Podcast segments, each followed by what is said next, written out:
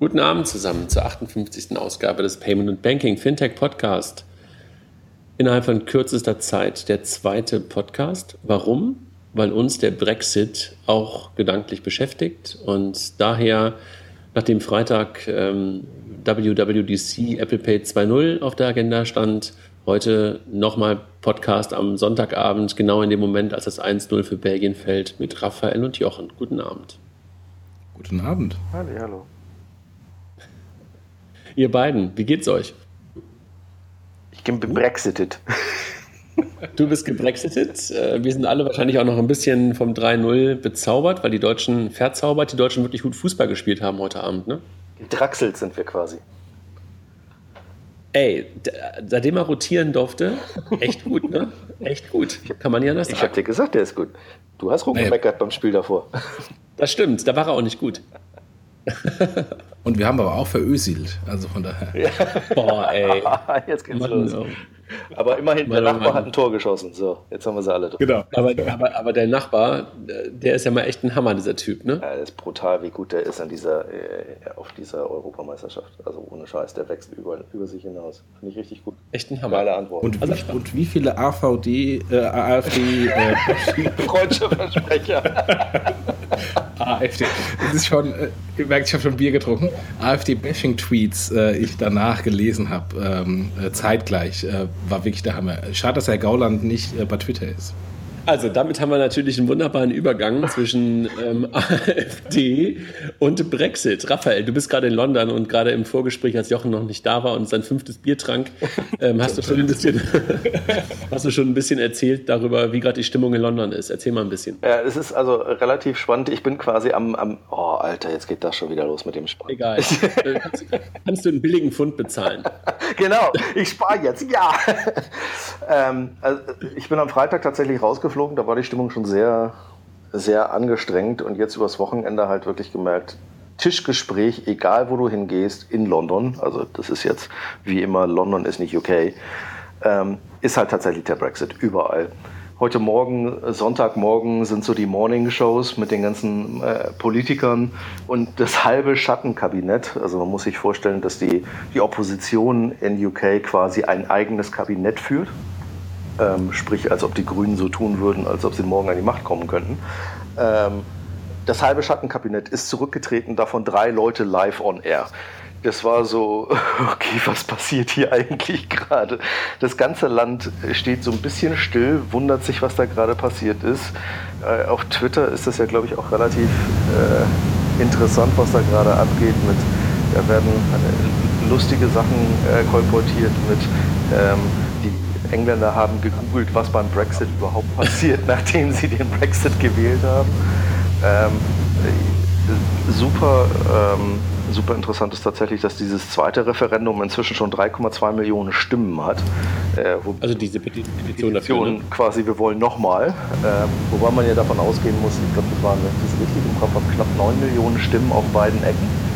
Ähm, also man kann ja immer noch davon ausgehen, dass es jetzt immer noch die gleichen Leute sind, die auch vorher für Wir bleiben drin gestimmt haben, die es jetzt immer noch sagen, wir bleiben drin. Ähm, was äh, erstaunlich ist, ähm, fand ich so die ersten 24 Stunden. Also am Freitagmorgen, als die Meldungen rauskamen über die Ticker, kam sofort Nigel Farage, der Brandstifter schlechthin äh, von der UKIP, ähm, und Boris Johnson und haben erstmal alle Versprechungen, die sie, die sie äh, rausgetönt haben vorher, hart zurückgenommen. Ja, da kam so. Das war vor allem, vor allem diese 350 ja, Millionen äh, die, die, die Gesundheitskasse. Genau, totaler Schwachsinn. Oder so wie, äh, ach so, Einwanderung. Ähm, ja, wir haben jetzt nochmal nachgelesen. Also äh, während des Austrittsprozesses ändert sich einfach hart nichts. Äh, so, äh, danke. Was jetzt genau? Also sie hatten zwei zwei Riesenpunkte. Der eine war Einwanderung, der zweite war unser NHS und unser Schulsystem ist kaputt. Ja, und beides nehmen sie quasi noch nicht mal in noch nicht mal 24 Stunden haben sie gebraucht, sondern eher so sechs Stunden nach Announcement haben sie gesagt, äh, übrigens war ein Scherz. Äh, das ist schon sehr populistisch, was da abgegangen ist. Und jetzt, wo Mr. Cameron gesagt hat, ich möchte im Oktober dann mal frei haben und mich in meinen Pool zurückziehen, ist das irgendwie sehr komisch, dass der sehr interessant aussehende Boris Johnson nicht sagt, so, ich werde dann jetzt mal, mal äh, Prime Minister. Ne? Also der ist dann plötzlich jetzt so auf Tauchstation und ups, äh, Mist, die haben ja jetzt gesagt, die wollen raus. Was machen wir jetzt? Also habe ich jetzt auch so verstanden, er will, er will in der Tat wirklich nicht ne? und äh, wie keiner will so richtig und ähm, gleichzeitig sagt aber auch Cameron, ähm, ich bin nicht derjenige, der den, ähm, ja. der den Paragraph oder Artikel 50 zieht. Ne? Also er will nicht der Auslösende sein, obwohl er sozusagen der Auslöser war. Ähm, echt schon eine interessante Konstellation, die da momentan stattfindet. Ne? Und wir haben ja auch, und wir, wir, sehen jetzt gerade irgendwie auch schon über die Ticker, über Twitter und auch über Spiegel Online und, und, und, und woher auch immer, dass ja wirklich jetzt gerade auch schon ähm, solche Szenarien hochkommen. Und ich hatte das ehrlich gesagt am Freitagmorgen schon mal irgendwann auch ähm, gepostet. Ähm, ob die Queen jetzt sozusagen auch noch Nein sagen könnte. Aber also was ja, was ja so ist, und das hatte ich ganz am Anfang mal vor der ganzen, vor der ganzen Debatte, ähm, hatte ich das auch schon mal gefragt.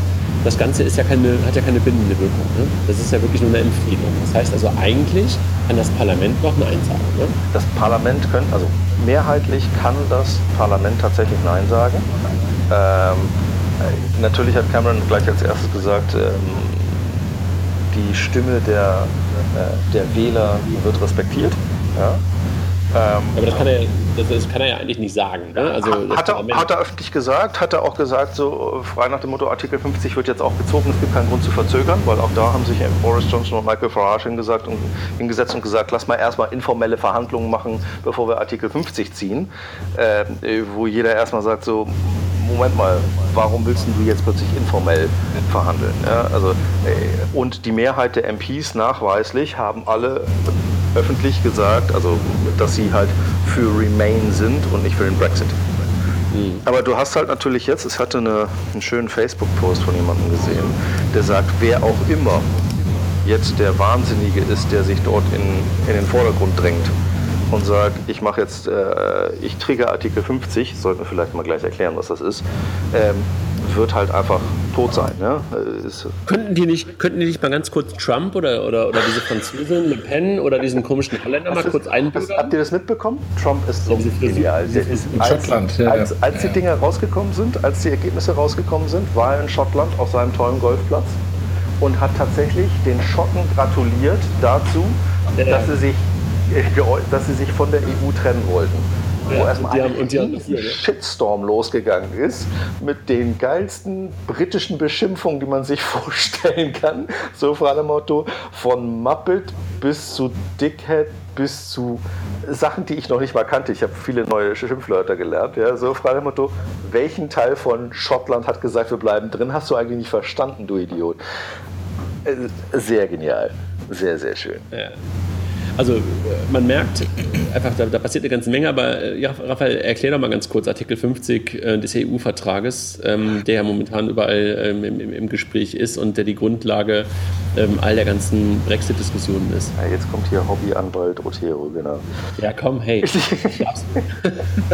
also, Artikel 50 des EU-Vertrages sagt, ein, ein Mitgliedstaat darf die Europäische Union verlassen. Das ist schon mal schön. Also man darf sich tatsächlich hinstellen und sagen, ich will jetzt hier weg. Ähm, sobald ein Mitgliedstaat gesagt hat, das ist laut Artikel 50, den äh, die EU verlassen wird, wird quasi als Gegenseite ähm, des European Council Verhandlungen aufnehmen mit diesem Mitgliedstaat. Also klassisch wäre das jetzt, äh, die Europäische Kommission wird anfangen zu verhandeln mit der britischen Regierung über ein Agreement des Ausstiegs. Ja.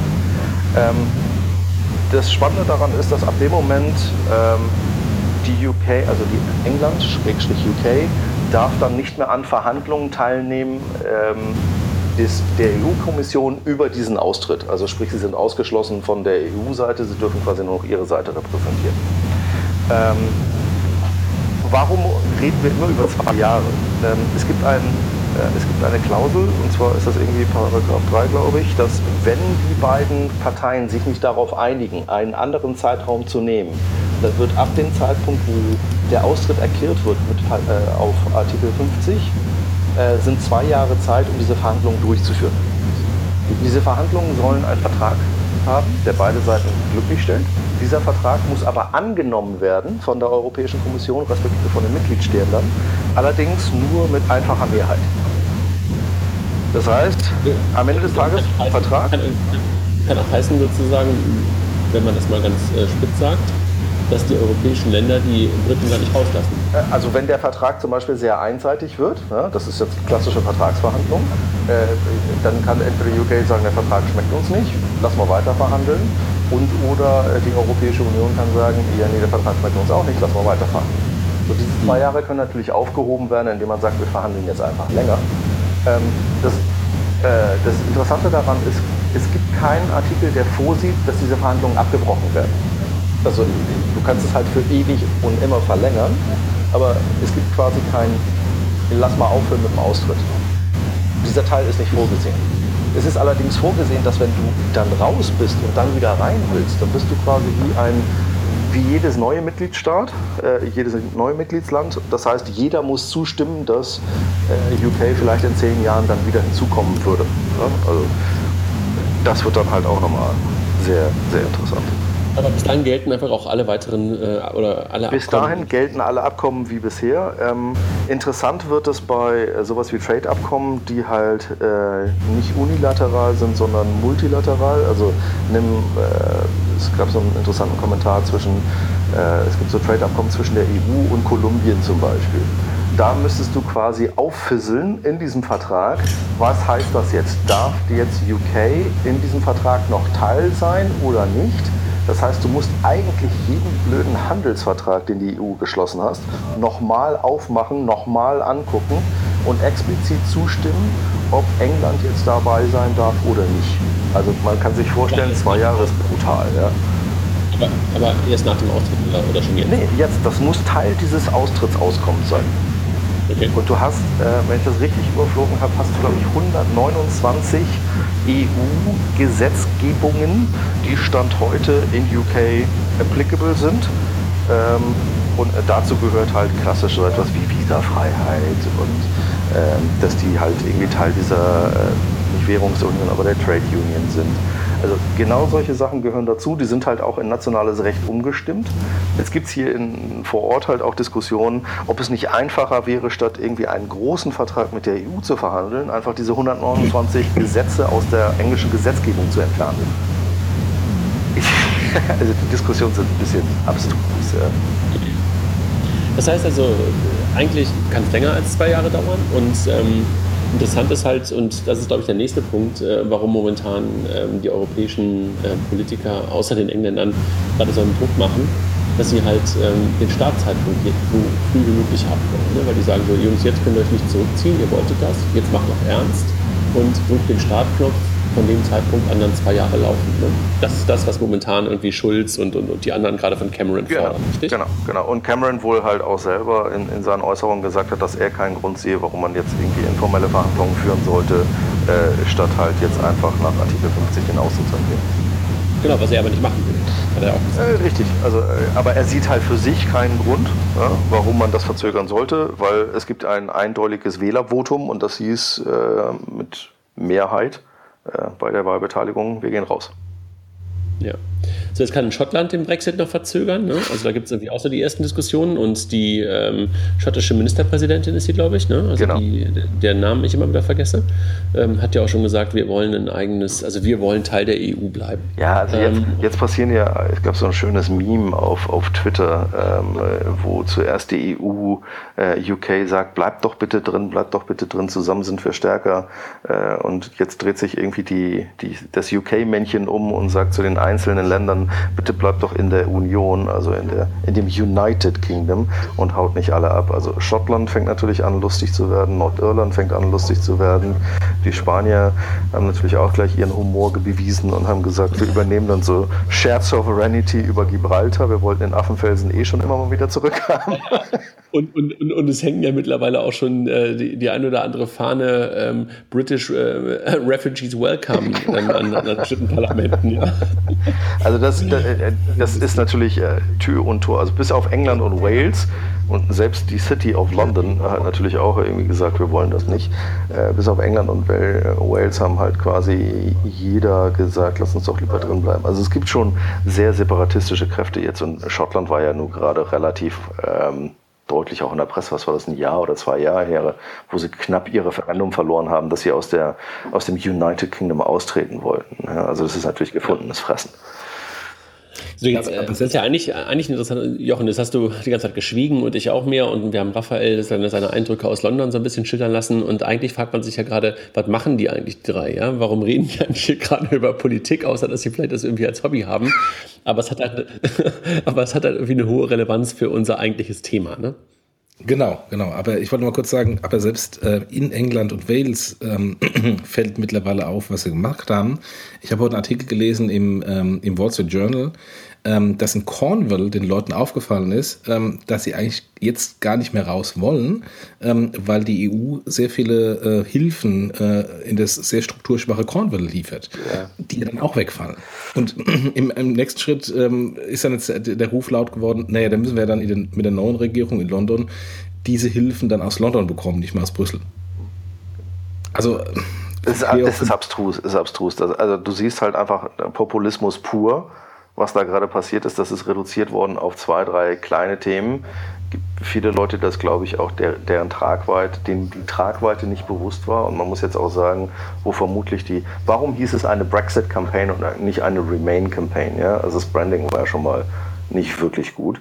Ähm, aber äh, die, die Remain-Campaign hat den Leuten, glaube ich, auch nicht wirklich vor Augen geführt, was es heißt. Wie denn auch, wenn ein David Cameron irgendwie die letzten sechs Jahre gefühlt immer sagt, Europa ist blöd, Europa ist blöd und dann macht er sechs Wochen Wahlkampf, ach nee, Europa ist gut.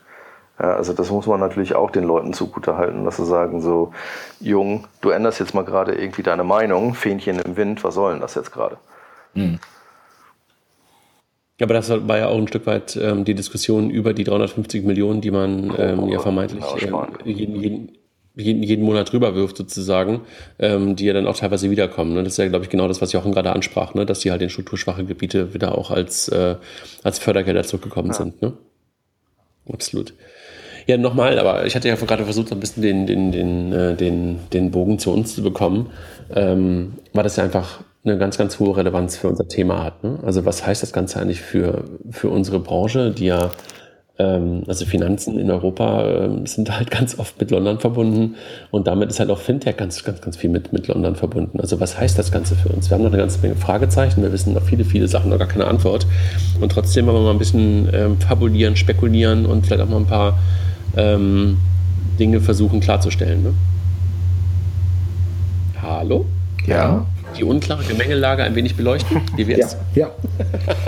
Ähm, Raphael, wie viele Gesetze hattest du vorhin? Ähm, müssen entweder gestrichen oder angepasst werden? Ich, irgendwas zwischen 129 und 127, irgendwie sowas. Achso, ich habe 159, äh, 157 verstanden, aber ist auch, glaube ich, egal. 120 oder 150. Ich, Alter, Riesen, ja, das sind auch so etliche Dinge, da sind auch etliche Dinge rund um Finanzdienstleistungen dabei. Also ähm, Lizenzen, äh, äh SEPA-Passporting, PSD2, MIF oder PSD1 auch, PSD2, MIF und, und was alles äh, uns äh, sehr stark beschäftigt, sind ja, sind ja jetzt alle mit Fragezeichen versehen.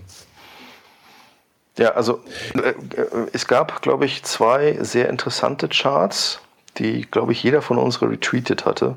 Das erste war, glaube ich, die Anzahl der autorisierten Zahlungsinstitute in der EU, ähm, wo die brutale Mehrheit einfach in UK angesiedelt ist, aufgrund der sehr businessfreundlichen Regulatorik, die die ähm, früher FSA, jetzt FCA äh, an den Tag legt. Also damit man die Zahlen mal ganz kurz sagt, ne? also in, in Deutschland sind es 37 und in UK sind es 224. Ja. Das nächste größere Land ist mit 46 Spanien. Ne?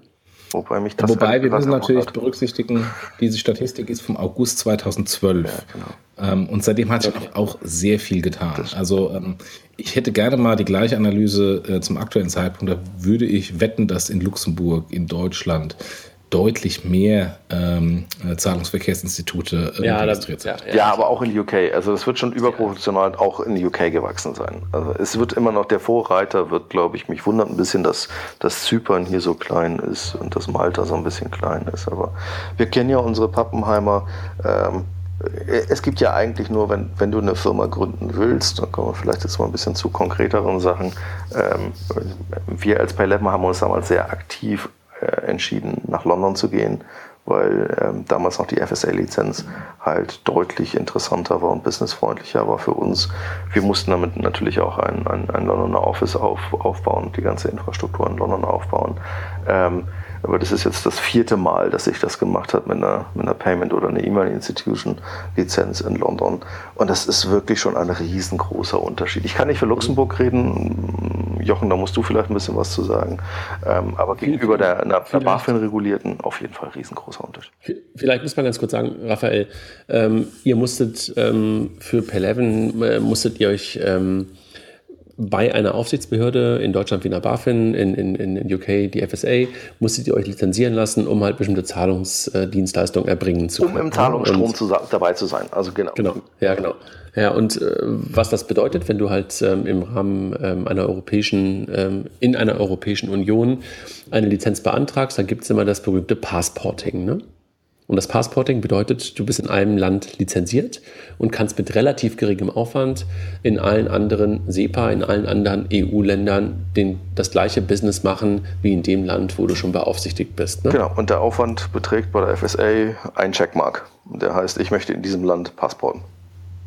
Genau, das, das, das, wollte ich damit sagen. Also das heißt, also du lizenzierst dort ähm, deine oder du, du, beantragst dort deine Lizenz und kannst dann damit in Griechenland, in Spanien, in Deutschland, in Italien, in Frankreich, wo auch immer, das gleiche Geschäft auch machen. Macht es natürlich unfassbar leicht ähm, und ist natürlich einer der großen Vorteile der EU. Ne? Korrekt.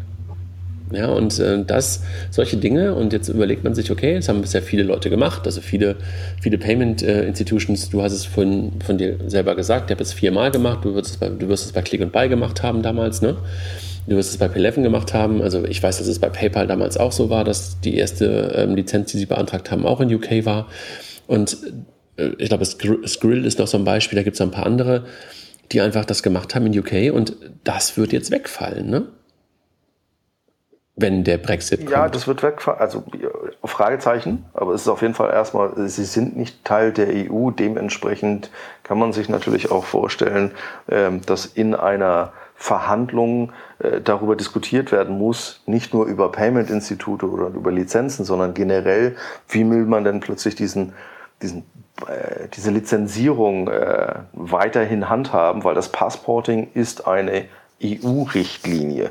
Also entweder man mhm. sagt jetzt, äh, was man zum Beispiel in der Schweiz nicht hat. Die Schweiz ist ja auch relativ nah in, an der Europäischen Union dran, aber da gibt es zum Beispiel kein Passporting hin. Ja, also äh, behandelt man jetzt UK dann nach dem Austritt wie eine Schweiz oder findet man eine Sonderlösung, wo sich dann vielleicht eine Schweiz auf den, auf den Stips getreten fühlt. Warum dürfen die besser gestellt sein als wir? Das ist doch nicht mehr gleich. Und was müssen wir dann machen? Also das Passporting an sich per se ist EU-Richtlinie und damit hinfällig. Jetzt kann man natürlich auch ein bisschen hämisch sagen, ähm, jemand in Berlin in der Finanzaufsicht, ähm, dem diese ganze äh, FCA-regulierten Einheiten vielleicht ein wenig zu, zu lasch waren, wird sich dann halt auch freuen und wird auch sehr viel Lobbyarbeit machen, dass es halt das Passporting da halt deutlich schwieriger wird oder dass es halt nicht einfacher wird. Man muss sich ja auch vor Augen halten, dass es nicht nur für Startups relevant ist, sondern wir kennen ja auch die ein oder andere Bank oder börsennotiertes Unternehmen, was mit Absicht BaFin reguliert ist, aber halt auch Entities hat, die mit Absicht FCA reguliert sind, damit man halt bestimmte Sachen anders machen kann, schneller machen kann, damit man äh, deutlich mehr automatisieren oder elektronisch machen kann. Also das ist nicht etwas, was nur Startups betrifft, sondern ganz im Gegenteil halt auch deutlich etabliertere Player. Mhm. Und ich würde vielleicht sogar noch einen Schritt weiter gehen und sagen, naja, es wird nicht nur ein Problem ähm, für diejenigen, die heute in UK sind, dass sie dann jetzt irgendwie schauen müssen, gehe ich jetzt raus äh, nach Irland, gehe ich nach Luxemburg, ähm, gehe ich nach Deutschland, ähm, sondern aus meiner Sicht auch für die ähm, Regulierungsoasen, wenn ich es mal vielleicht mal so provokant nennen mag, ähm, nämlich diejenigen, die heute eine eher businessfreundliche Regulierung haben, weil ähm, der Druck wird vermutlich von den ähm, strengeren Regulierern und deren Regierungen auf die eher businessfreundlichen äh, Regulierer steigen, wenn der große, das große Land Großbritannien weg ist ähm, und in Luxemburg oder in Irland oder in Malta sagen kann, aber guck mal, die, die Engländer machen das auch und das ist ja der große Finanzstandort London und das kann ja nicht so schädlich sein. Wenn diese Aussage oder diese Ausrede weg ist, kann ich mir durchaus vorstellen, dass, dass der politische Druck auf die einfachen, businessfreundlichen Regulierer viel stärker wird und es dann insofern auch Impact auf ein Luxemburg und auf ein Irland und auf ein Malta haben wird. Äh, äh, super valider Punkt, super valider Punkt, weil am Ende des Tages der Finanzplatz London immer so etwas war wie, wir sind die Speerspitze, wir machen hier äh, alles freundlich für Unternehmen äh, und alle mussten hinterher zockeln und sahen immer so aus wie die, wie die Dreier- und Vierer-Schüler, die immer gesagt haben, na okay, wenn sie es dann vormachen. Und da gab es natürlich auch kleinere Länder wie in Luxemburg oder Malta oder Zypern, die halt immer da im, im Windschatten mitgesegelt sind. Ähm, und äh, das ist ein super valider Punkt, wenn halt einfach dir die Lobby da wegbricht und die City of London nicht mehr vorne hängt und die FSA nicht mehr vorne hängt, Entschuldigung, FCA, ähm, und nicht sagt so, Jungs, so machen wir das, dann wird sich an Luxemburg schwer tun. Da wird sich auch, werden sich andere Leute ganz schön umgucken und dann werden halt die etablierteren Staaten wie in Deutschland und Frankreich, die deutlich mehr Macht gewinnen, natürlich auch deutlich besser durchsetzen können. Mhm. Meint ihr wirklich? Also das, ähm, wir haben ja, ich glaube vor drei Wochen, ähm, ähm, Jochen, haben wir mit, mit äh, Luxemburg ähm, for Finance gesprochen und die schienen ja eigentlich relativ entspannt zu sein und ähm, ihre, wie soll ich sagen, businessfreundliche, ich glaube, das war auch der Begriff, den, den der Kollege benutzte, businessfreundliche Regulation ähm, ganz tief in sich drin zu haben. Glaubt ihr wirklich, dass der, dass der Druck ähm, durch, die, durch andere Aufsichten so steigen wird, weil plötzlich London äh, dann nicht mehr Vorzeigebeispiel ist? Glaubt ja, ja, weil hör dir auch ähm, nochmal den Podcast an. Ähm, er sagt ja, dass in einem früheren Podcast bei uns ja mal so gesagt wurde, Luxemburg würde nicht reguliert. Und ähm, im Vorgespräch sagt er, er hat nicht so viele Podcasts von uns gehört, aber das, er hat den gehört ähm, äh, mit dem BMF, mit dem Staatssekretär Spahn. Also insofern, da, da, war schon so ein Pfeil, der von Luxemburg Richtung Deutschland geschickt wurde, nach dem Motto, ähm, äh, wir machen eine Regulierung und wir machen keine lasche Regulierung, wir machen aber eine businessfreundliche Regulierung, während die Deutschen der Meinung sind, in Luxemburg wird alles ähm, peanutsmäßig reguliert.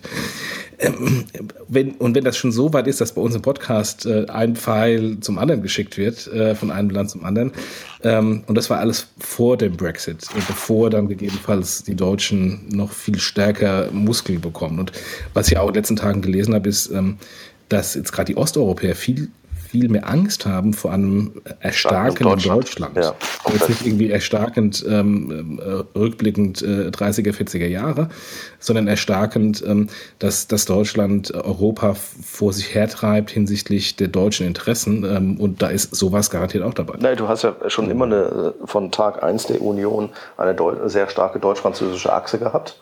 Ähm, wenn man sich so die, die Union anguckt über, über die Zeit, wie viele Diskussionen gab es damals in den 80ern, als äh, Spanien, Portugal, Griechenland, alle anderen äh, mit dazugekommen sind.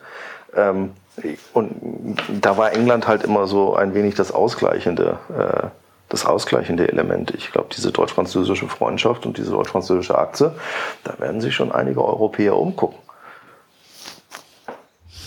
Okay, also auch auf die Regulation meint ihr bezogen. Okay, habe ich, hab ich verstanden. Ähm, Finde ich, find ich interessanten, interessanten Gedanken, ähm, dass das, wo man eigentlich denkt, das sollte möglicherweise den einen oder anderen Mut geben, die Rolle von UK zu übernehmen, aus eurer Perspektive eher in die andere Richtung schlagen könnte, dass die Länder, die heute generell stark in der EU sind ähm, und, und, und eine gute, also einfach groß sind, mächtig sind, dass deren Regulation, die möglicherweise heute nicht ganz so businessfreundlich ist, dann zum neuen Standard werden könnte. Okay, ich habe ich aber verstanden. Wir haben jetzt aber also kurz nur, ganz kurz noch mal ganz reingesprochen. Wir haben gerade über bestehende Unternehmen gesprochen. Ne? Also mhm. auch ganz, ganz klar, in den nächsten zwei Jahren musst du dich eigentlich nicht umgucken. Ähm, äh, sehr lustig war, dass ich am Freitagmorgen mit jemandem noch gesprochen hatte aus den USA, äh, dem ich dann so scherzhaft gesagt habe, ich frage mich, wie lange es dauert, bis sich eine Anwaltskanzlei darauf spezialisiert, FCA-Lizenzen umzuschreiben auf irische Lizenzen. Am Nachmittag bekam ich dann den Anruf von genau so jemandem, der meinte, ich habe mich da jetzt gerade mal eingelesen, wir haben uns da vorbereitet, wir können jetzt FCA-Lizenzen umschreiben auf, und das war dann leider eine zypriotische Lizenz, wo ich dachte so, nee, lass mal, aber wenn du das mit Irland kannst, können wir nochmal reden. Also genau so etwas wird jetzt passieren für Bestehende, aber wesentlich schlimmer auch für die, als Auswirkungen für UK und äh, was das halt auch wirtschaftlich bedeutet. Äh, vor einer Woche habe ich mit einem Startup geredet, was gerade in London sich gründen will, wo sie gesagt haben, wir holen uns eine FCA-Lizenz, wo ich meinte, ja, nach dem Brexit müsst ihr euch dann nochmal umgucken. Also ja, dann gehen wir halt nach Irland. Das war ein Scherz. Da hat keiner drüber nachgedacht. Aber genau das wird jetzt passieren. Also Leute, die Stand heute entweder im Prozess sind, also noch nicht die Lizenz haben, oder aber darüber nachdenken, dass sie eine Lizenz brauchen, die werden Teufel tun, nach London zu gehen. Und das zahlt sich mhm. nicht heute aus, also es wird nicht heute spürbar sein, aber die Zahlen, äh, die wir da gerade genannt haben, die wirst du halt in zwei, drei Jahren, werden die halt kippen. In anderen Ländern genau. haben, ne? Absolut, ja. Das heißt aber, jetzt, jetzt haben wir viel über das Thema Lizenzierung gesprochen, über bestehende und über neue und über Passporting. Also haben wir, glaube ich, ganz gut ähm, erklären können. Aber lass doch mal kurz äh, drüber nachdenken, was es sonst noch für Auswirkungen haben könnte in der ganzen Gemengelage. Wir haben das Thema Standardisierung und Institutionen. So Standardisierung im Sinne von Zahlungsverkehr ähm, was ja heute einfach dazu geführt hat, dass wir einfach mit einer SEPA und auch mit den ganzen Kartenzahlungen und dergleichen einen ganz guten Standard haben. Ähm, das wird natürlich dann auch interessant, wenn, ist es die zweitgrößte Volkswirtschaft Europas, wenn, wenn UK plötzlich dann nicht mehr dazugehört, ne? Oder jedenfalls dann zu neuen Standards nicht mehr dazugehört. Es sei denn, man, man lässt sich bilateral wieder darauf ein, ne? Das ist schon irgendwie eine interessante, interessante Entwicklung. Institu Institutionen sind ja teilweise auch in UK, also auch gerade für unseren Bereich. Also nicht, nicht nur die F, ähm, FSA, FSA, ja, ne? Richtig, ne? FCA, Entschuldigung. ähm, ähm, sondern äh, gerade für das Thema Standardisierung haben wir ja auch die EBA in London. Glaubt ihr, ähm, dass die EBA, die ja ganz, ganz viele Standards für den Bereich Zahlungsverkehr versucht zu setzen und jetzt auch gerade vor dem Hintergrund von PSD2 äh, am Zug ist, dass das noch ein guter Ort ist für einen europäischen Standardisierer, wenn der in London sitzt? Nee. Rhetorische Frage. Ne? Aber, aber, also eigentlich der, ja. Die sitzt ja. Aber die sitzt ja deswegen in London, weil es ja typische ähm, EU-Proports ist. EZB sitzt in, in, in, Frankfurt und eben nicht in London. Äh, die EBA Clearing sitzt in Paris ähm, und insofern dann die EBA in, in, in London. Ähm, dann wird dann irgendwie das Fell verteilt und ähm, irgendwie proportsmäßig ähm, dem einen oder anderen äh, zugeschlagen. Ab nach Rom meinst du oder so? Ja, oder ja ich denke eher Luxemburg. Ähm. okay. Aber ich meine, äh, das eine ist ja sozusagen, dass es nur Proports der Ort ist, aber gleichzeitig ist ja natürlich auch, wenn du dort vor Ort bist, hast du natürlich auch Mitarbeiter, die eigentlich auch von vor Ort kommen und auch der Mindset ähm, aus dem Ort geht ja auch da rein. Ja, klar. Der wird ja, der wird ja dann auch ein Stück weit verloren gehen und gleichzeitig wird natürlich auch die, ähm, der Einfluss der, der, der, der englischen Banken, der englischen Institute, die halt ähm, mit der, äh, mit der EBA zusammenarbeiten oder halt zusammenarbeiten müssen, wird ja auch dann schwenden, ne? Ja. Also das ist ja schon irgendwie echt interessant. Raphael, du hast ja nicht nur einen Blick auf das Business, sondern auch auf das ähm, Investorenumfeld. Ähm, da kennst du dich ja auch ganz gut aus, Jochen, wir ja auch ein Stück weit. Aber was erwartet ihr da im, im Investorenumfeld? Ich meine, die, die großen Viele große ähm, VCs sitzen in UK, vor allen Dingen die, die halt auch in, äh, eigentlich aus den USA kommen. Was erwartet ihr, äh, erwartet ihr da? Ich fand das eher ganz, ganz witzig. Ich habe das bei, bei Jochen, glaube ich, auf der Timeline gesehen. Ähm, Mike Butcher von TechCrunch hatte irgendwie gesagt, dass es ihm jetzt allein schon bewusst wäre oder sich Startups bei ihm gemeldet hätten, deren äh, VC-Runden gerade kaputt gegangen sind oder aus dem, aus dem Ruder geflogen sind, ähm, weil das ist jetzt mal die, der umgekehrte Weg, europäische VCs waren, die in Londoner Startups investieren wollten, die gesagt haben, ja nee, ihr seid ja jetzt raus, also können wir nicht. Äh, und das ist halt der Punkt, der äh, beleuchten wir vielleicht mal die, die Richtung als erstes. Ja? Wenn du Stand heute ein VC in Europa bist, du, du rechnest ja bei einem Invest irgendwie mit einer Laufzeit von sieben bis zehn Jahren. Ähm, da sind diese zwei Jahre Austrittsverhandlungen vielleicht ja, nein. Äh, ob das jetzt zwei Jahre, drei Jahre, vier Jahre, fünf Jahre sind, ich glaube, keiner möchte das zehn Jahre lang vor sich hertragen. Dann ist das natürlich jetzt ein deutliches Geschäftsrisiko. Also als europäischer VC würde ich mir jetzt gerade persönlich, wenn ich in deren Stiefeln wäre, ähm, würde ich mich schwer tun mit Investments in London, weil du weißt nicht, was da morgen passiert an Regulatorik. Und du kannst nicht irgendwann sagen, ach übrigens, das Investment haben wir ja früher mal unter EU-Regeln gemacht. Äh, das wird für mhm. mich ein großes, großes Fragezeichen. Jetzt muss das ist aber die eine Richtung. Genau. Und die andere Richtung? In der anderen Richtung, ich, ich, ich glaube, das wird, ähm, wir hatten ja kurz diesen, diesen äh, unser Statement bei, bei Gründerszene und auch auf Payment and Banking, auch unsere eigene Sicht zum Brexit schon mal kurz äh, dargelegt. Auf der anderen Sicht wird das, glaube ich, super spannend werden, da ist es wieder, ähm, für, für Berlin. Ähm, London war immer ein Brückenkopf. London war immer ein Brückenkopf für gerade US-amerikanische VCs, die mussten sich nicht großartig umgewöhnen, gleiche Sprache, äh, mit leichten Abstrichen, äh, schlechtes Wetter, ähm, aber man, man kommt halt wenigstens in eine halbwegs äh, geregelte Umgebung, die halt sehr anglophil ist und sehr angelsächsisch geprägt ist. Da musste man sich nicht großartig umgewöhnen, dann konnte man von London halt immer irgendwo hinjetten. Äh, ich glaube, das wird sich halt ändern, weil in den USA ist es zumindest sehr schnell angekommen in den Köpfen. Also man hat da auch so ein paar Tweets aus ähm, von den klassischen großen VCs gesehen, so, oh mein Gott, was ist denn da jetzt gerade passiert?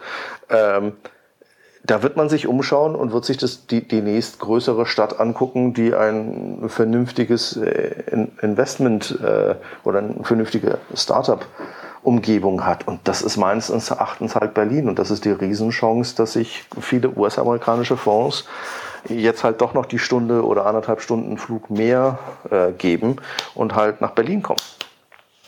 Äh, äh, da, das sehe ich anders. Ähm, ich muss hier ein bisschen, bisschen Dissens reinbringen, dass ja. wir nicht mehr die gleichen Begrüße reden. ähm, das fand ich nämlich so schlecht an dem Artikel, ehrlich gesagt, von Gründerszene, dass er so sehr stark auf, auf Berlin fokussiert war. Ähm, also ich kann mir nicht vorstellen, dass jetzt irgendwie ähm, äh, London durch Berlin ausgewechselt wird, ähm, sondern eher nach dem Motto, wir suchen uns, wenn wir jetzt irgendwie von London schon weggehen, äh, dann und dann zu einer Second Best Lösung müssen, suchen wir uns dann die Second Best Lösung, die für uns gerade am besten passt. Und ich glaube, das wird nicht ein, ein, ähm, ein Move von London zu Berlin. Wäre aus Sicht Deutschland, wäre aus Sicht Berlin natürlich super und wünschenswert. Aber eher so nach dem Motto, gerade die amerikanischen Startups, glaube ich, sehr stark nach Irland, ähm, weil da, da, sitzt schon Apple, da sitzt schon Facebook, da gibt es die, die, die, die Steuervergünstigungen. Ähm, wenn es im, im Bereich Regulierung geht, kann ich mir so vorstellen, dass da Luxemburg oder auch VC-Standort, dass da Luxemburg sehr stark gewinnen wird, weil da haben sie auch schon Riesenvorteile, hat ja auch ein, ein, ein, ein spezielle, ähm, spezielle Steueranreiz für Private Equity und VC-Fonds in, in Luxemburg.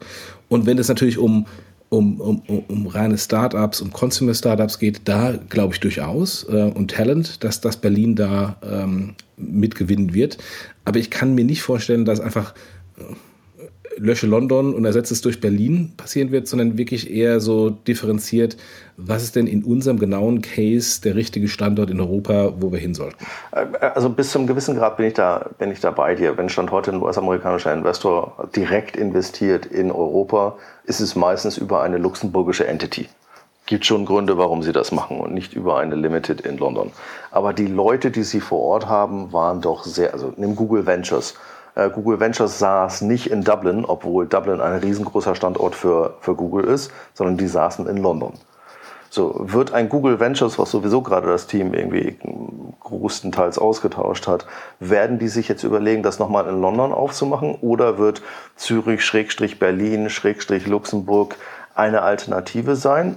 Und wenn ich mir dann angucke, aus internationaler Sicht, wie viel Pull Berlin gerade hat bei internationalen, also bei europäischen Investoren, Franzosen kommen nach Berlin, die äh, Holländer kommen nach Berlin, die Schweden kommen nach Berlin. Äh, dann glaube ich schon, dass Berlin echt gute Chancen hat. Ich will nicht sagen, dass es irgendwie nur Berlin ist. Es gibt nicht, äh, so wie du sehr plakativ gesagt hast, London streichen, Berlin einsetzen. Da bin ich komplett bei dir. Äh, es wird schon eine europäische Lösung sein. Nur wenn ich äh, Stand heute ein Andreessen Horowitz wäre, mit Benedict Evans sowieso gerade einen Engländer hätte, zusätzlich auch noch einen Londoner, wenn ich den halt irgendwie nach Europa schicken würde, dann würde ich ihn nach London schicken. Das wird dann jetzt aber schon eine etwas differenzierte Diskussion werden müssen, ob ich ihn nach London oder nach Berlin schicke oder woanders hin. Hm, das stimmt, ja.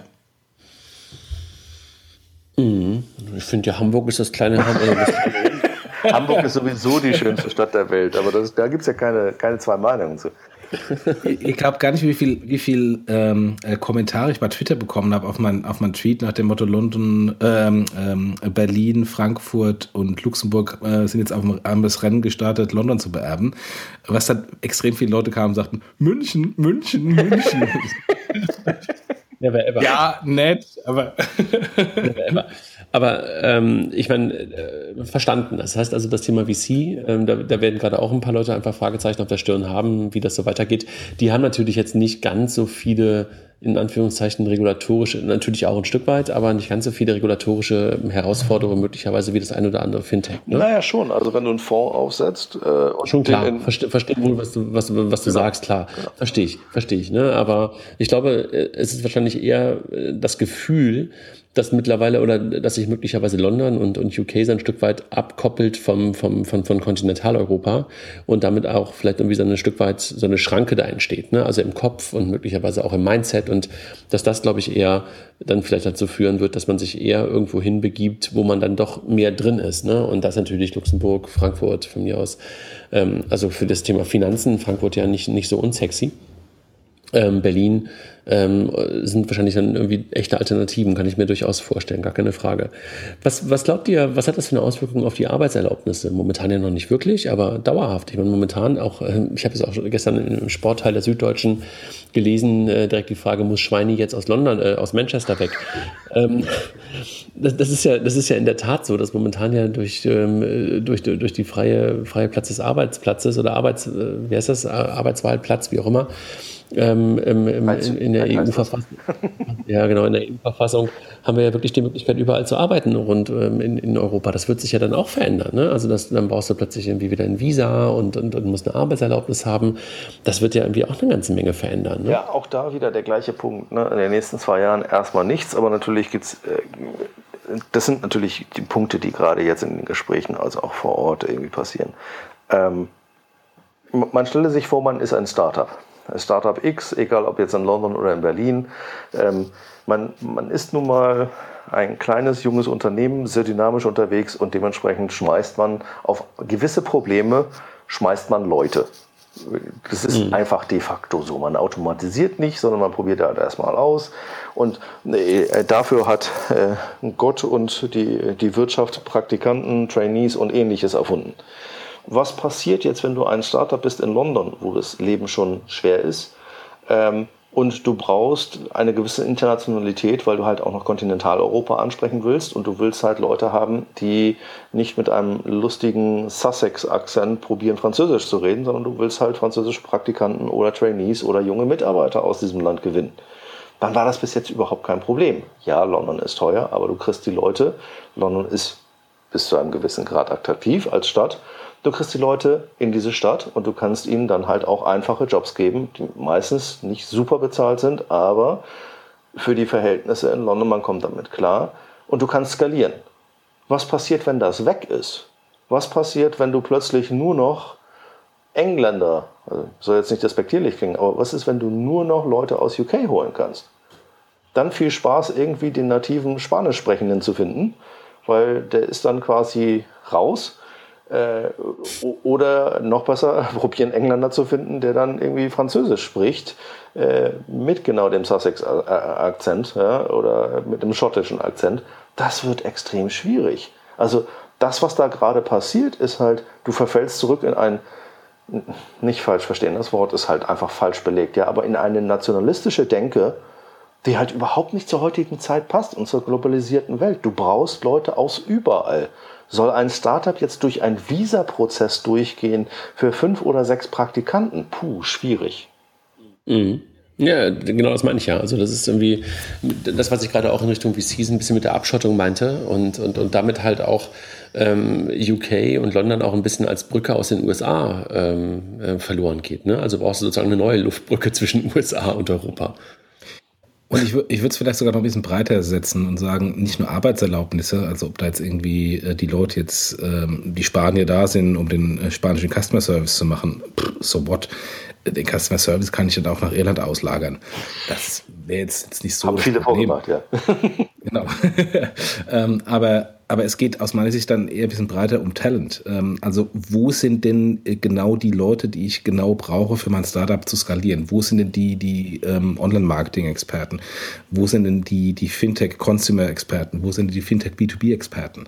Ähm, und, und mit dem, den Arbeitserlaubnissen ähm, wird sich aus meiner Sicht eine viel stärkere ähm, Schwächung des Standorts herbeiführen auf der Talent-Ebene, weil wenn ich entscheiden kann als der Oberguru im Online-Marketing, der ich jetzt persönlich überhaupt nicht bin, aber wenn ich der wäre, ähm, äh, zwischen äh, einem geil bezahlten Job in einem, in einem coolen Startup in London, Berlin, Dublin, Paris, Amsterdam, ähm, aber auf der anderen Seite Riesenprobleme mit London habe, dann nehme ich doch den Job in einen von den anderen äh, Startups. Und, ähm, und insofern befürchte ich, dass dadurch ein riesen Braindrain äh, passieren wird in, in, in Großbritannien, dass einfach die, die, äh, die Talente in, in die anderen Länder abwandern werden. Weil gute Leute werden immer gebraucht und, ähm, und Berlin und ein, Dublin und Co. werden sich die Hände äh, ähm, äh, langziehen, um die guten Leute nachher hinzuholen. Geht aber in beide Richtungen. Ne? Also UK-Talent kommt dann auch nicht mehr so einfach in die EU.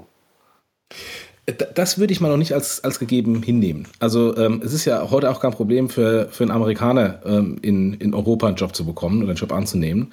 Ähm, insofern, ähm, äh, da wären die, Europ äh, die Resteuropäer dumm, wenn, wenn sie sagen würden, ähm, nur weil die, die ähm, äh, äh, Briten sich abschotten, dass man dann den Briten die Arbeitserlaubnisse in Europa nicht ermöglicht. Also zwei Worte das dazu. Sie sagt nur zwei Worte. Blue Card. Ja. Mhm. Das war nicht schlau. Nee, absolut. Ja, vielleicht hat man daraus gelernt. das war nicht schlau. Oder, Jungs, oder zumindest mal ein Land hat es versaut, dafür haben die anderen davon gelernt und dann macht es dann ihr Land besser. Oder Jungs, lass, lass, lass uns mal, wir haben, wir haben ja jetzt irgendwie, ich finde, äh, auf der einen Seite viel Aufklärung gerade geleistet am Anfang und auch ein Stück weit äh, konkreter gerade schon auf, auf, auf Dinge, über Dinge gesprochen, Lizenzierung, Passporting, ähm, Investoren, Brücke und so weiter, Arbeitserlaubnisse. Haben wir ein paar wirkliche ähm, konkrete Beispiele im Kopf oder wollen wir lieber gar nicht über Unternehmen sprechen, weil das ein bisschen Fingerpointing wäre? Ich, ich würde vielleicht nicht über Unternehmen sprechen, sondern eher vielleicht nochmal ganz kurz über die Stabilität von Finanzdienstleistern äh, oder nicht Finanzdienstleistern, von Dienstleistern reden. ähm, okay. Weil, also wenn ich, wenn ich ein Dienst, wenn ich ein Händler bin, ich bin ein ähm, Top 25 Händler und habe ein PSP mit einer Lizenz in äh, England Sag mal, hat Mark Wilmots eigentlich Brüste? Danke für diesen qualifizierten Einwurf. Also ich fange nochmal an. Ich bin, Entschuldigung. Ich bin Top 25 Händler. Ich habe ein, hab äh, PSP aus, aus London oder ein PSP, egal, aber mit einer Lizenz in, in Großbritannien, ähm, in einem Markt, der total wettbewerbsintensiv ist. Ähm, für mich wäre es keine drei Sekunden nachzudenken und sagen, komm, ich ersetze diesen PSP, weil der ist für mich im Moment nicht stabil und ähm, dann gehe ich doch lieber mit einem anderen PSP, der in einem, in einem äh, regulierten Rahmen ist, der weniger riskant für mich ist, weil am Ende des Tages will ich nicht, dass durch den Brexit bei mir Transaktionen äh, äh, scheitern äh, oder ich gar von einem lokalen Regulierer einen Brief bekomme, dass mein regulatorisches Setup nicht in Ordnung ist und ich da äh, irgendwelche ähm, äh, Strafen zahlen muss, nur weil ich einen britischen Dienstleister habe. Also insofern die Stabilität von den Dienstleistern ist, ist ein Riesenproblem. Und dann können wir uns ja an fünf Händen abzählen, wie viel auch in Deutschland äh, bestehende Startups und IT-Dienstleister existieren mit einer Lizenz aus Großbritannien. Mhm.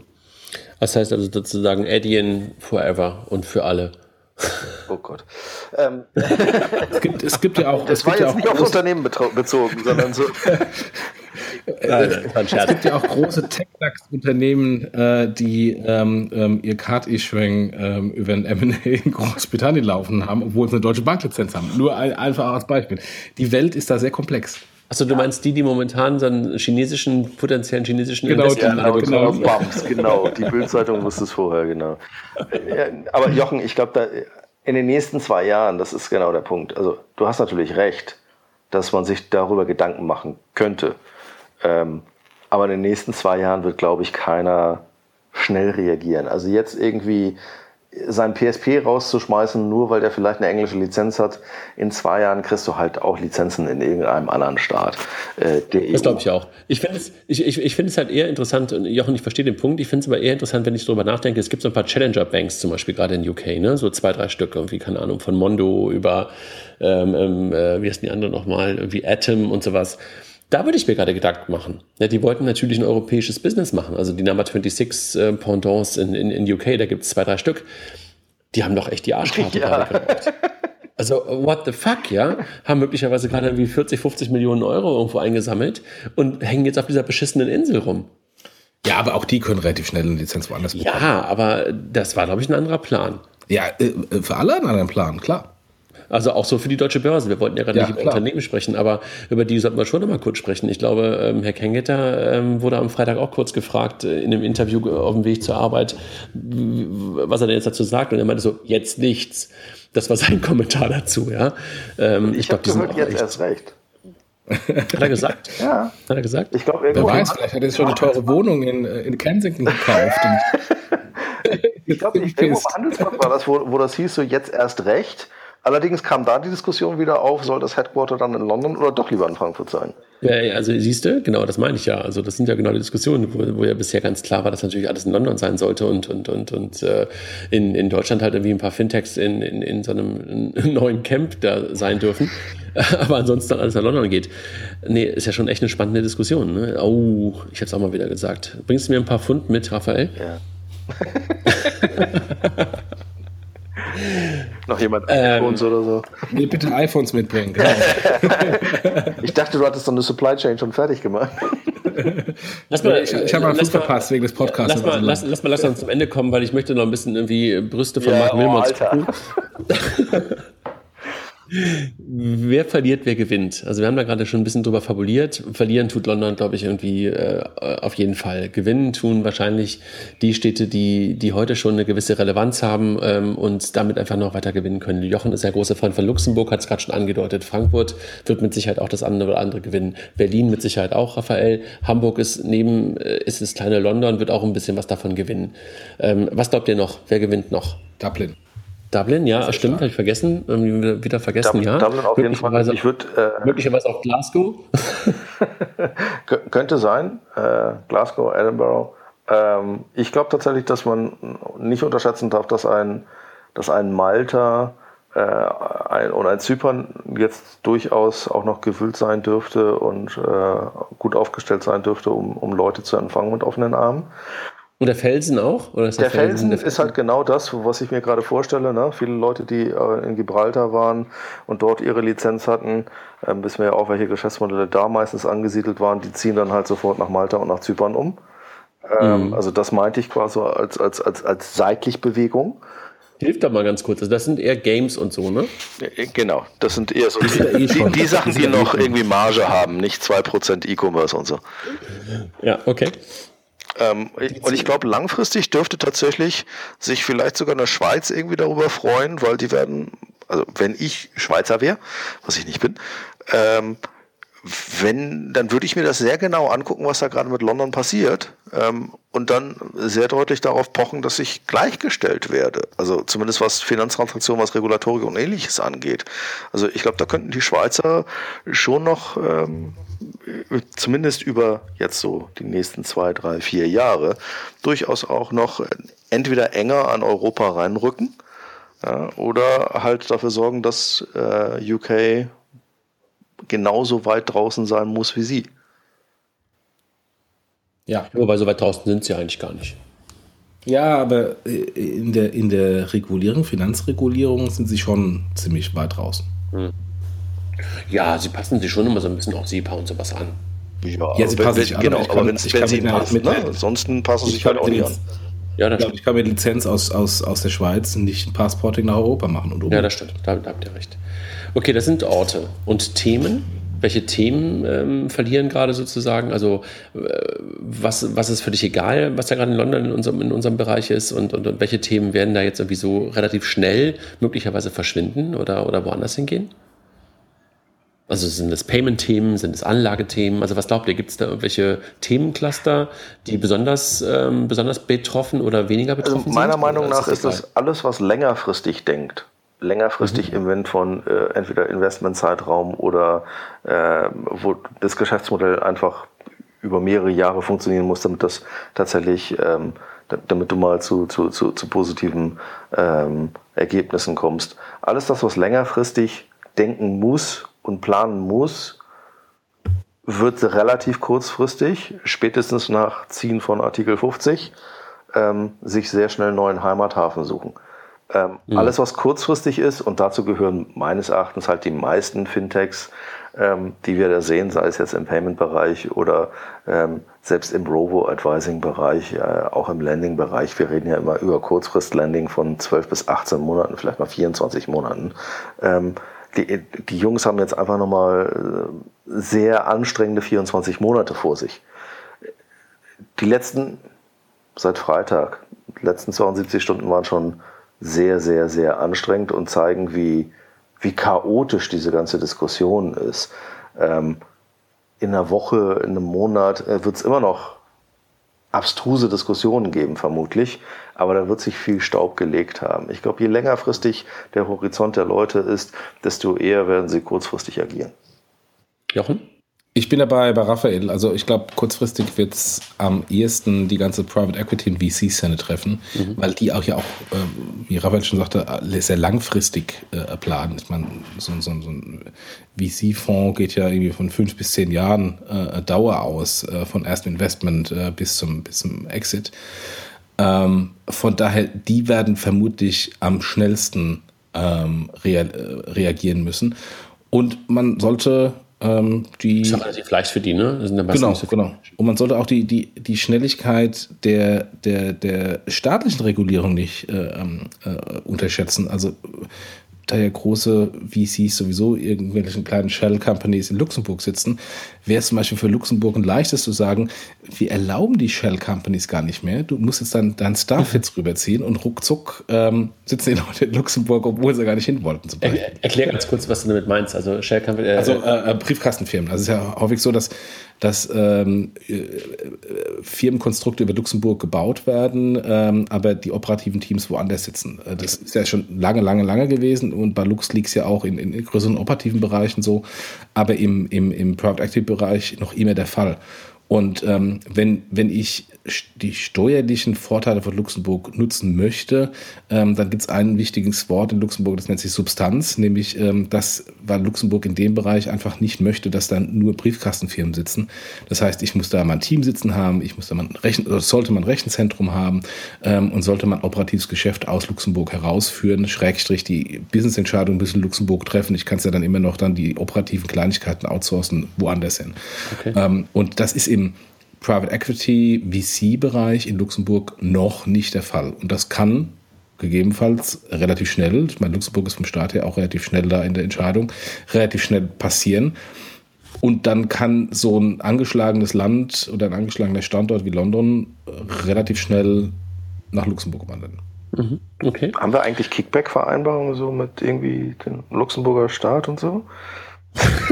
Wo wir jetzt irgendwie jedem nee. hier gerade erzählen, wie man da schnell und mal eben kurz. Aber, äh, Raphael, den Begriff des Kickbacks, den würde ich, den würde ich ja ungern benutzen. Du weißt, was es eigentlich, was es eigentlich bedeutet. Ne? Kickback ist, ähm, genau, habe ich auch erst lernen müssen, ist, äh, sollte man vor allem nie gegenüber einem Amerikaner sagen.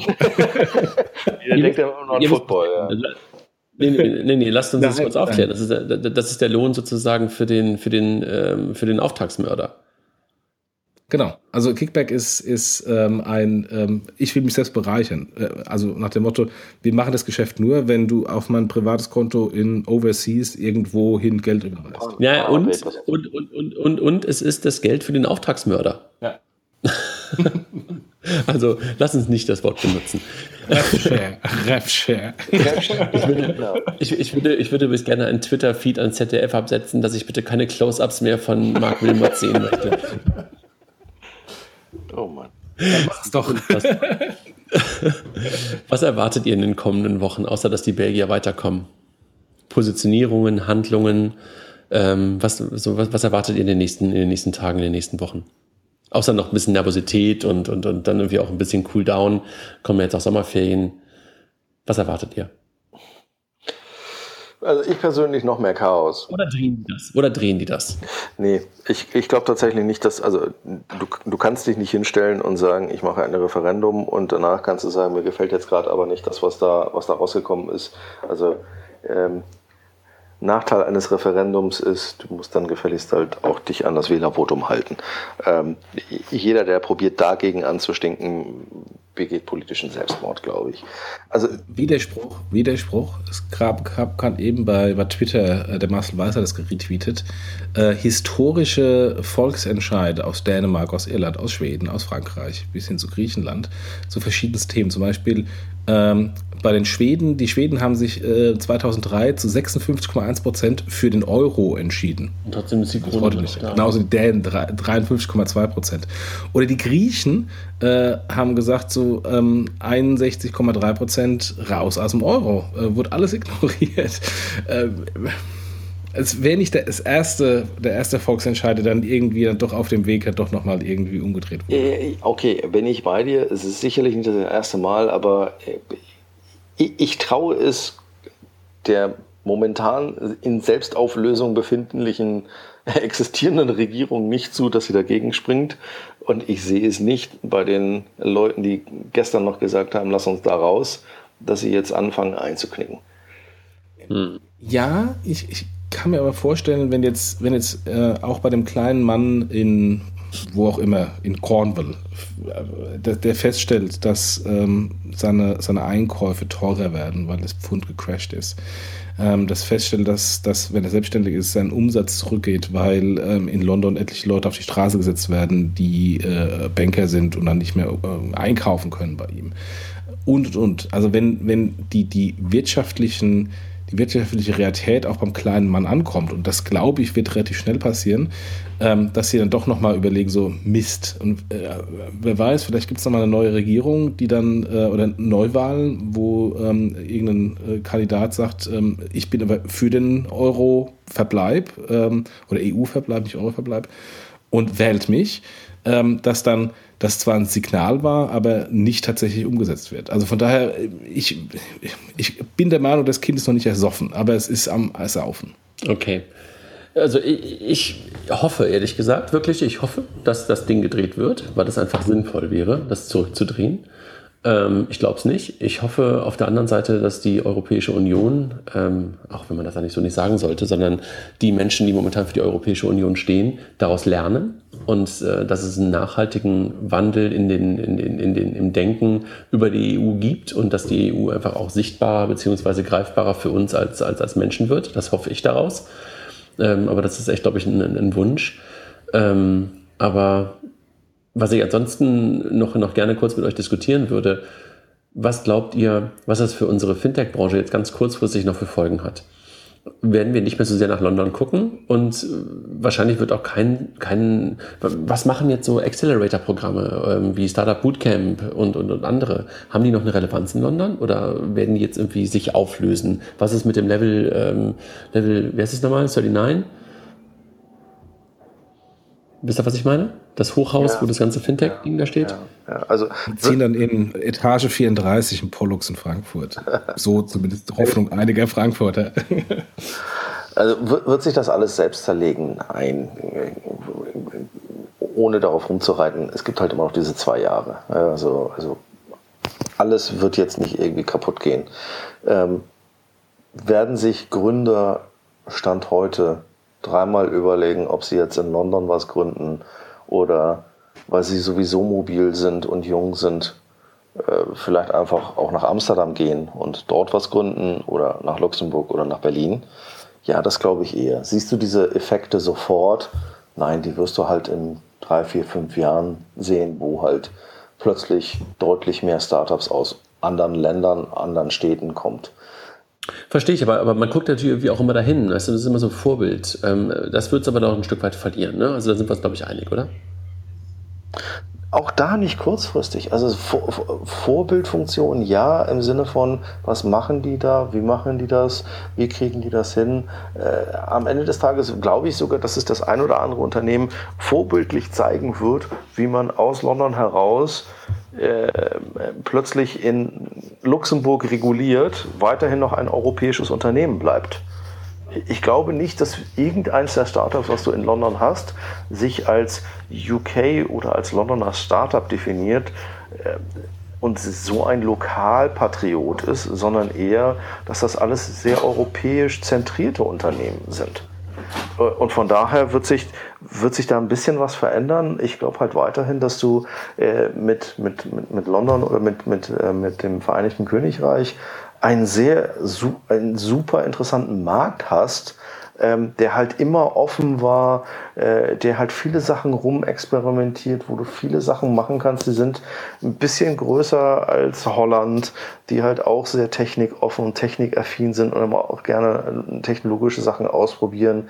Ich glaube nicht, dass das, dass das sterben wird über die nächsten Wochen und Monate und auch nicht Jahre. Äh, es wird halt aber trick, trickreicher werden. Also sie müssen sich ein bisschen was einfallen lassen. Hm. Hm, glaube ich das? Vielleicht hast du recht. Und du, Jochen? Ich glaube, wir wissen alle noch gar nicht, wie es passiert. Ich habe gerade eben ähm, hier äh, im, im Twitter-Feed ähm, hat Brad King ähm, einen Tweet abgesetzt, ähm, was, was der Brexit für UK Fintech zu tun hat. Pascal Bouvier, der ehemalige Partner von, von Route 66 und jetzt Santander Ventures, ähm, hat da ähm, bei LinkedIn einen Artikel geschrieben.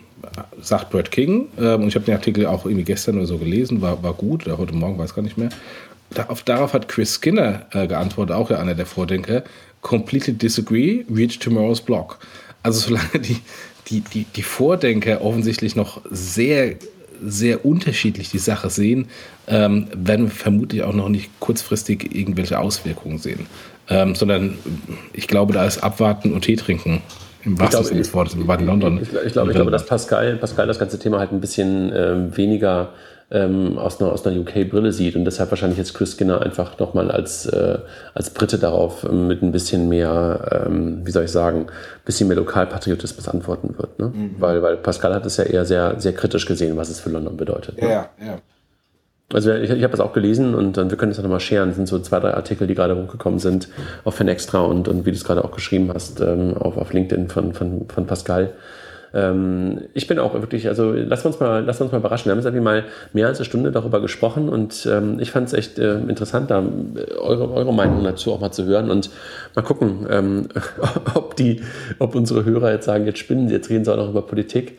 Ähm, aber ich fand es ich fand's gut ähm, und äh, ähm, denke, dass wir eigentlich auch damit erstmal so an, an dem Ende für heute sind, oder? Was meint ihr? Jo. Jetzt. Jo. Jetzt. Oder habt ihr noch, wollt, wollt, wollt ihr noch was mitgeben? Jetzt kannst du das, dieses komische Fußballspiel mit den komischen Sachen da hören.